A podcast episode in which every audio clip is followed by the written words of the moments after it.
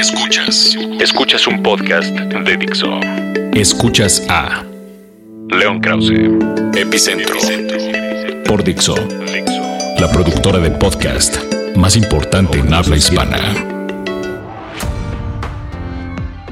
Queridos amigos, me da mucho gusto saludarlos. Bienvenidos uh, una vez más a Epicentro. Gracias por estar con nosotros. Gracias por escuchar este podcast. Como todas las semanas, de verdad les agradezco muchísimo. Hoy quiero comenzar con una reflexión sobre, sobre los Juegos Olímpicos, sobre los Juegos Olímpicos, nuestros atletas y algunas, uh, algunas cosas que eh, he traído en la cabeza desde que la semana pasada tuve el privilegio de entrevistar a el hombre que fue eh, mi ídolo en la infancia. Tuve varios eh, ídolos deportivos, siempre me han encantado los, los deportes y tuve varios ídolos en la infancia de varios deportes, siempre me encantó el boxeo, siempre me encantó el fútbol, bueno, ni qué decir, y eh, también el béisbol, pasé por una época muy pero muy beisbolera en la infancia, me sigue encantando el béis, pero en la infancia me gustaba particularmente, me gustaba muchísimo. Y en gran medida el béisbol me comenzó a gustar por dos factores, primero que nada porque a mi padre y a mí nos gustaba ir al Parque del Seguro a ver a los Diablos Rojos del México eh, y nunca se me olvidará el ambiente que se, que se respiraba, que se vivía en el hermoso Parque del Seguro, que ahora es un horroroso centro comercial. En fin, esa es, una, esa es una de las razones y la otra razón, sin duda alguna, Fernando Valenzuela. La llegada de Valenzuela a las grandes ligas en el 1981 y lo que hizo Fernando en aquel año y en los siguientes años, pero sobre todo en ese año mágico y irrepetible del 81, me hizo convertirme en un auténtico aficionado al béisbol, específicamente al béisbol de los Dodgers de Los Ángeles. Todavía ahora me acuerdo de la novela de los Dodgers, Mike Socha en, uh, en la... En, uh, en la, en la, posición de catcher, Steve Garvey en la, eh, la primera base, eh, David Lopes en uh, eh, la segunda base, Russell en el shortstop, Ron Say el pingüino en la tercera base, jardín derecho Pedro Guerrero, Ken Landro en eh, el jardín central y en la pradera izquierda, en el jardín izquierdo, Dusty Baker, si es que no me falla la memoria. Y les juro que no tengo frente a mí una computadora a, ni que googleé esa, esa novena. Me la sé de memoria, eh, porque es el equipo que me introdujo al béisbol. Y bueno, el caso es que este año se cumplen 35, 35 años de tres décadas y media de aquel año extraordinario del 81 y entonces, pues teniendo el privilegio además de vivir en Los Ángeles, se me ocurrió pues pedir una entrevista con Fernando Valenzuela. No es la primera vez que entrevisto a Valenzuela, hace muchos años, hace 15 años, y como se lo dije a él cuando lo vi ahora, yo me acuerdo perfectamente bien, él pues no se acuerda ni tiene por qué acordarse, pero hace 15 años yo estuve por acá por Los Ángeles para entrevistarlo para un programa que hicimos en Editorial Clio precisamente de Fernando Valenzuela, una biografía que hicimos para la serie Hazaña, El Deporte Vive, eh, y bueno, me acuerdo muy bien de aquella entrevista y ahora tuve la segunda, la oportunidad de entrevistarlo de nuevo eh, eh, el viernes pasado en el estadio de los Dodgers. Fue una experiencia muy emotiva y muy reveladora, muy reveladora no solamente porque Fernando es un tipo, a pesar de que es eh, callado, lacónico y de pocas palabras en términos generales, es un hombre que cuando habla, habla de verdad no solamente desde el corazón, sino desde la experiencia. Y fue particularmente interesante y creo yo mejor como experiencia, aunque fue más breve esta entrevista que la entrevista que le hice en el 2000, porque pude en esta ocasión valorar cosas que hace 16 años cuando tenía yo 25 años de edad, pues simplemente no podía yo aquilatar. Una de ellas es la pregunta que le hice a Fernando sobre cómo explicaba él la calma infinita que tenía, escribía en el Universal utilizando el adjetivo preternatural, es que sí lo era, de verdad como de otra especie, como de otro mundo, la, la, más allá de lo natural, más allá de lo normal, la calma que mantenía Fernando Valenzuela en el montículo. ¿Cómo explicaba eso Fernando? Y entonces Fernando me contestó algo que me quedó y me va a quedar, espero, grabado toda la vida y espero que sea una lección que pueda yo pasarle a mis hijos de ese tamaño. Me decía Fernando, yo siempre supe lo que traía siempre hay que saber lo que uno trae, lo que uno lleva a X o Y compromiso en la labor que sea, en el oficio que sea. Y yo siempre supe lo que llevaba en el brazo izquierdo. Eso, que parece muy sencillo, en el fondo es profundamente, válgase redundancia, eh, sabio, sabio de verdad. Y la lección de Valenzuela, la lección que me dejó Valenzuela, la aplico de inmediato y la traté de aplicar de inmediato en la reflexión sobre los Juegos Olímpicos, sobre los atletas mexicanos en los Juegos Olímpicos. Este lunes publiqué un artículo en Universal lamentando que eh, los jóvenes, los más jóvenes entre nosotros, los niños, estén huérfanos de ídolos deportivos porque son muy importantes los ídolos deportivos. Los ídolos deportivos nos dan razones para aspirar a más, para conquistar sueños y nos enseñan a esforzarnos.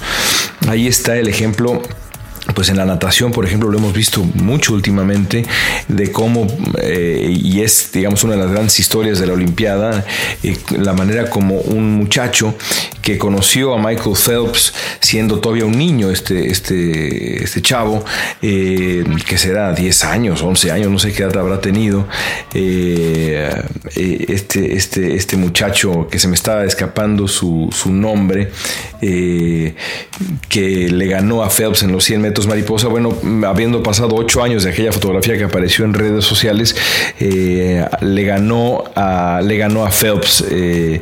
Eh, a su ídolo de la infancia y la eh, razón por la cual Michael Phelps mm, termina, digamos, inspirando a este, a este chico es precisamente por eso, a este muchacho Schooling, Schooling se apellidaba a este, a este chico Schooling, es porque para Schooling Phelps era su ídolo.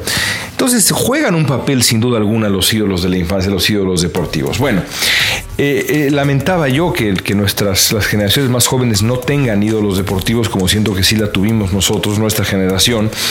Eh, pero, pero más allá de eso, también pensaba yo en a qué grado ha sido triste este verano para, para, el deporte mexicano.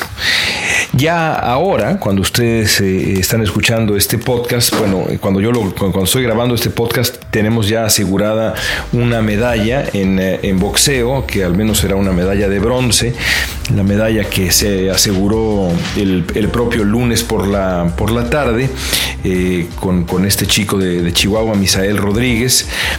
Y también es posible, digamos, yo incluso diría probable que sumemos por ahí otra medalla en los clavados y a lo mejor por ahí en Taekwondo. Y pensaba yo qué va a ocurrir después de que se aseguren estas medallas. Em, porque la lección real de, estas, de esos Juegos Olímpicos es que la delegación mexicana ha sido un desastre. Ha sido un desastre más que en otros años, no solamente porque eh, los logros deportivos van a estar seguramente muy por debajo de lo esperado. Se pensaban que tendríamos seis medallas. Yo creo que llegaremos a las tres, cuatro, si es un milagro auténtico. Eh, y ojalá me equivoque, pero creo que no. Ha estado debajo de lo esperado, sino también por la reacción que hemos visto en los atletas. Eh, el ver a los atletas pelearse con, con, el público, pelearse con sus críticos en redes sociales, a los directivos pelearse con los jueces, a la prensa pelearse con todos, pues es algo realmente indigno de lo que uno esperaría de una delegación de un país como México en Juegos Olímpicos. Uno esperaría más bien una actitud similar a la que eh, me presumía Fernando Valenzuela.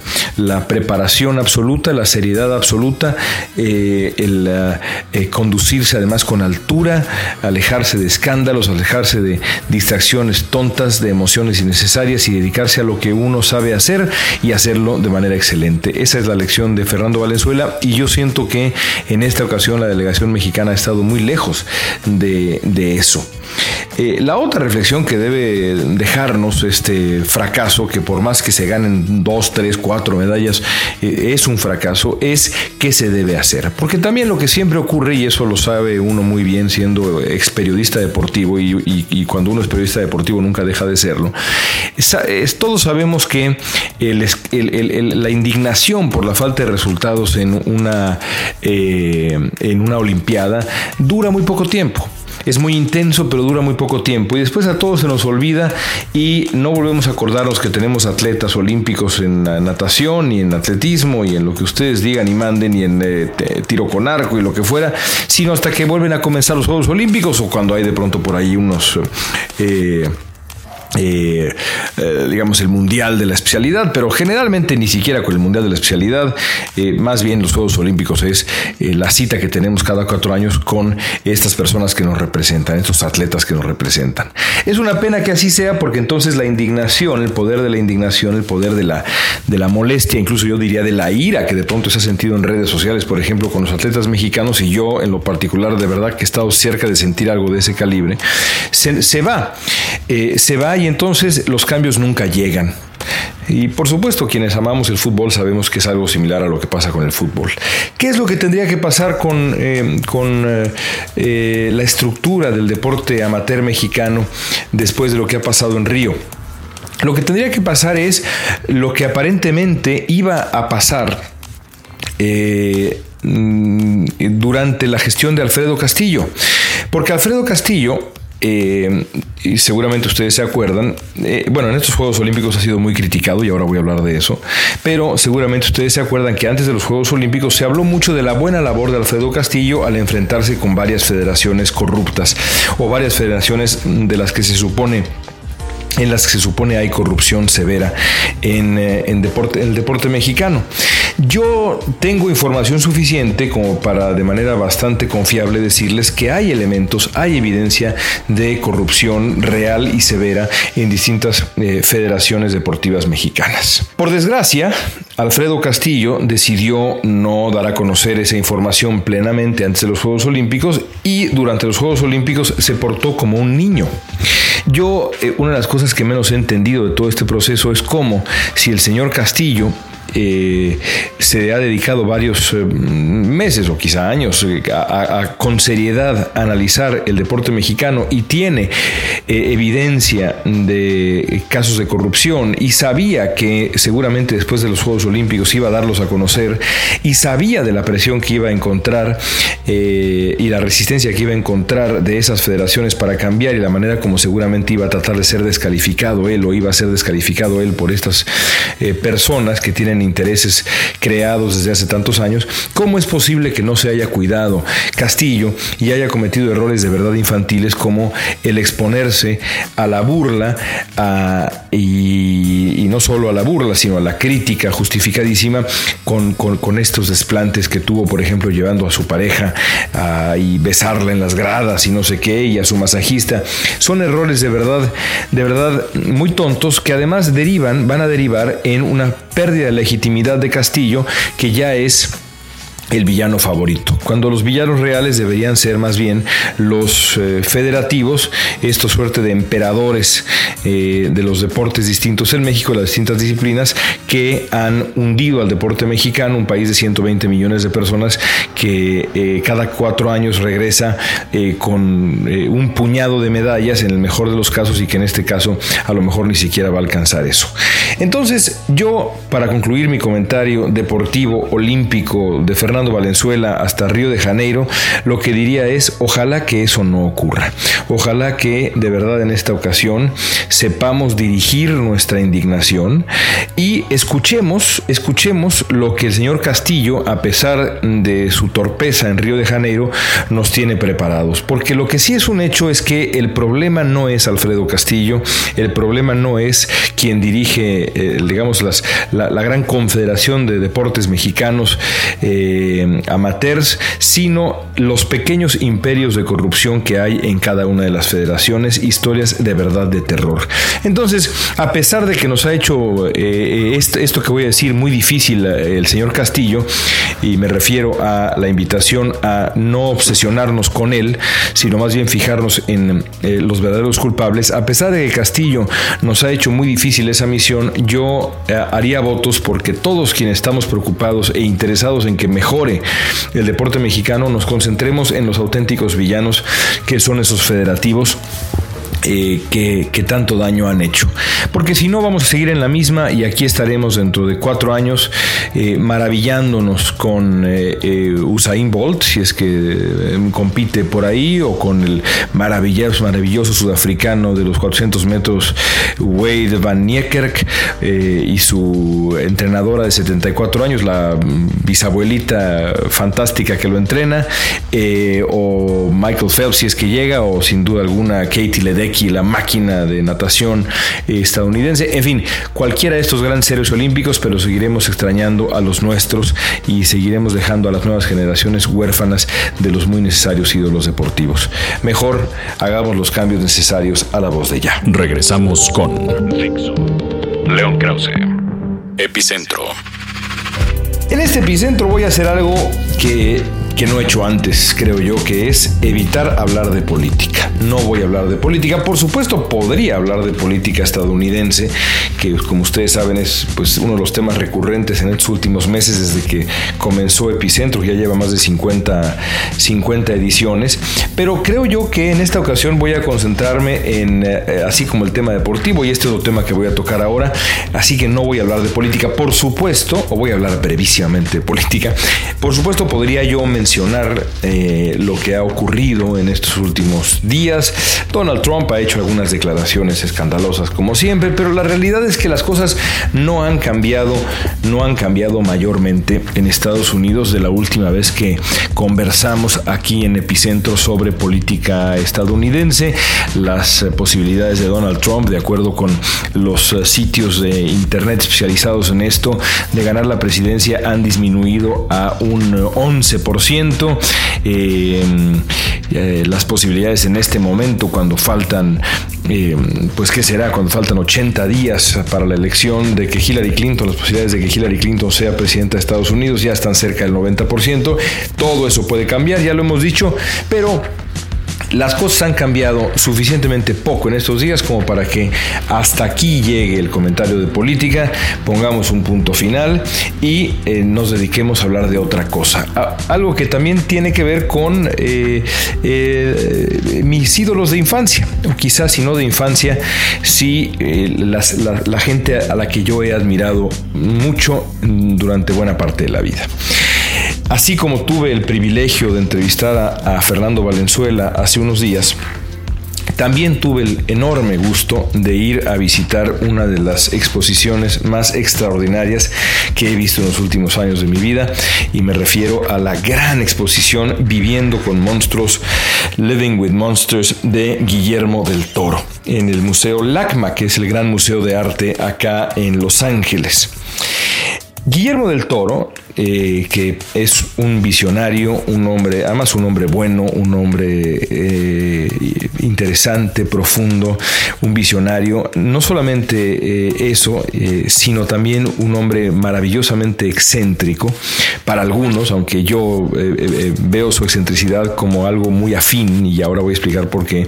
Guillermo del Toro tiene hasta donde yo sé, dos casas en Los Ángeles. Una casa donde vive cuando está por acá, porque a veces está en otras partes del mundo, en fin, una casa donde vive con su familia y otra, y otra casa a la que él le puso Bleak House, Bleak House, en donde tiene una de las colecciones más absolutamente increíbles de arte, eh, memorabilia, libros, esculturas, eh, eh, recuerdos de sus películas, objetos diversos todo relacionado al mundo que fascina del toro, que es el mundo de la fantasía, el mundo del horror, el mundo de los monstruos, esa, esa estética fascinante que, que, es tan de del toro. Conocí a, Guillermo del Toro también hace más o menos unos 15 años, curiosamente también en un proyecto que teníamos para eh, para Editorial Clio sobre el cine mexicano en Los Ángeles, lo que se llamaba o se llamó alguna vez el Free Hollywood. Bueno, entrevisté a Guillermo del Toro, me citó en una librería eh, especializada precisamente en este tipo de, publicaciones de libros de cine, de libros de horror, de fantasía y, y demás. No me acuerdo cuál es y todavía le, tengo que preguntar a, Del Toro si es que tengo la suerte de verlo alguna vez. No me acuerdo cómo se llama, pero era un lugar absolutamente increíble. Y Del Toro y yo platicamos sobre su cine, sobre lo que venía en su cine, sobre lo que había pasado evidentemente en su cine. Y luego me acuerdo que terminando la entrevista que fue muy agradable de una hora y media por ahí, quizá un poquito menos, pero no mucho menos, me acuerdo que eh, le pregunté a Del Toro, eh, Guillermo, me gustaría mucho que me recomendaras libros. Le dije, le dije yo toda la vida he amado ah, e, e, esta literatura que, que, nos, ah, que nos gusta tanto. Eh, soy un fanático de Poe, soy un fanático de Lovecraft, eh, me encanta Stephen King, ya eso ya no, no sé qué tanto le, gustó, le gusta del toro Stephen King, pero a mí mucho, en fin. Eh, le dije, recomiéndame, recomiéndame libros. Y entonces me recomendó varios libros. Pasamos ahí como media hora y me recomendó varios libros. Eh, y él me dijo, mi cuento favorito, que es que no es tanto un cuento, sino es más como una novela, es eh, un libro que se llama The Willows, The Willows, de un autor inglés que se llama Algernon Blackwood. Y lo encontramos, lo encontramos publicada hace más de 100 años, en 1900, y que habrá sido 1910, 1911, por ahí creo yo, la, novela de, de, Blackwood. Y me fascinó. Pero bueno, eso, eso ya fue después. El caso es que fue una experiencia increíble compartir y ver a Del Toro eh, y con los ojos iluminados recomendándole a un, a un muchacho, porque de nuevo en aquel tiempo tenía yo 25 años, eh, la literatura que le gustaba a Guillermo del Toro. Y si pueden leer The Willows, léanlo. Es una maravilla eh, atmosférica. Sobre todo es eso, es eh, una atmósfera fascinante. En fin, ya léanlo. El caso es que me quedé enamorado de, la sensibilidad del toro y, demás. Y ahora, ahora, 16 años después, pude ir a esta exposición y en esa exposición lo primero que uno ve es el hermoso fauno del laberinto del fauno. Hay varias esculturas de las, de las figuras de, de, las películas de Del Toro, ese, ese, villano eh, bizarro, extrañísimo, ese, el hombre pálido con los, con los ojos en las palmas de las manos que también está en el laberinto del fauno. En fin, de verdad increíble, increíble la exposición. Eh, eh, incluye, por ejemplo, algunas esculturas de tamaño real de los grandes genios de la literatura y el cine de fantasía y horror. Hay un Lovecraft que está de pie viendo ahí al espectador increíble, eh, un Poe sentado, eh, apesadumbrado eh, en, un, sillón. hay una... Hay una escultura también de, Harryhausen, que el gran, el gran genio de la, del stop motion.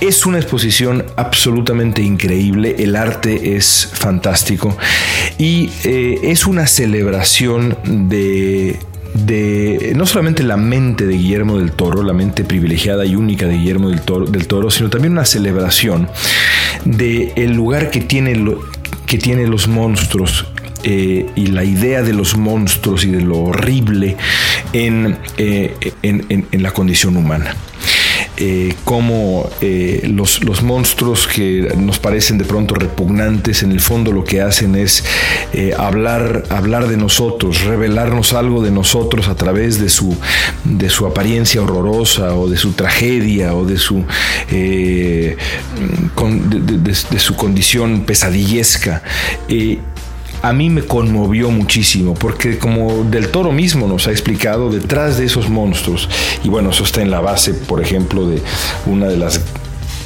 digamos, novelas más absolutamente increíbles y conmovedoras de eh, alrededor de un monstruo como, como, como, ocurre en Frankenstein, detrás, del, detrás del, del, monstruo horroroso hay un enorme dolor, hay una enorme tragedia. Y lo mismo podríamos decir de Drácula y lo mismo podríamos decir de, de muchos de estos monstruos que eh, tienen detrás de sí un dolor enorme. Hay otros, hay otros eh, que, que, son más, más duros, más canijos. Por ejemplo, Lovecraft, eh, con, con, el horror cósmico, pues ahí no hay mucha redención de los sentimientos y demás. Ahí más bien hay algo completamente extraño, completamente ajeno, que eh, amenaza a la especie humana sin ningún tipo de negociación posible, digamos, ¿no? Y yo creo que Lovecraft pues conecta inmediatamente, por ejemplo, con el universo de H.R. Giger y el Alien y ese mundo de nuevo de lo extraño con E mayúscula que que resulta tan fascinante y, tan completamente ajeno sin ninguna característica humana mm, desde la cual poder em, eh, negociar o con la cual poder empatizar. En fin, ojalá Ojalá que la gran exposición de Guillermo del Toro llegue a México, sería de verdad fantástico. Yo creo que así va a ocurrir. Si no, pues hay un libro que se llama así, Living with Monsters, que yo les invito, si pueden y, tienen ganas y les gusta esto, que lo adquieran. Debe estar ya en, las librerías eh, virtuales, en Amazon y demás. Y si tienen ahí por ahí, eh, si, si están escuchando esto y están en el sur de California, vayan a la exposición. Y de pronto, si tienen eh, alguna intención de tomarse una vacación, dense una vuelta por acá, por Los Ángeles, aprovechen para ver la exposición porque es de verdad de ese calibre. Vale la pena hacer un viaje si es que uno tiene la fortuna de hacerlos para, para ver la exposición. En una de esas nos terminamos encontrando por los pasillos del museo rodeados de monstruos. En fin, amigos, gracias por escuchar Epicentro, eh, a pesar de que en esta ocasión de verdad eh, nos, eh, nos, alejamos del discurso político, que creo que, que bueno, también es sano hacerlo de vez en cuando. Gracias por estar conmigo, un abrazo y nos escuchamos la próxima semana. Dixo presentó a León Krause. Epicentro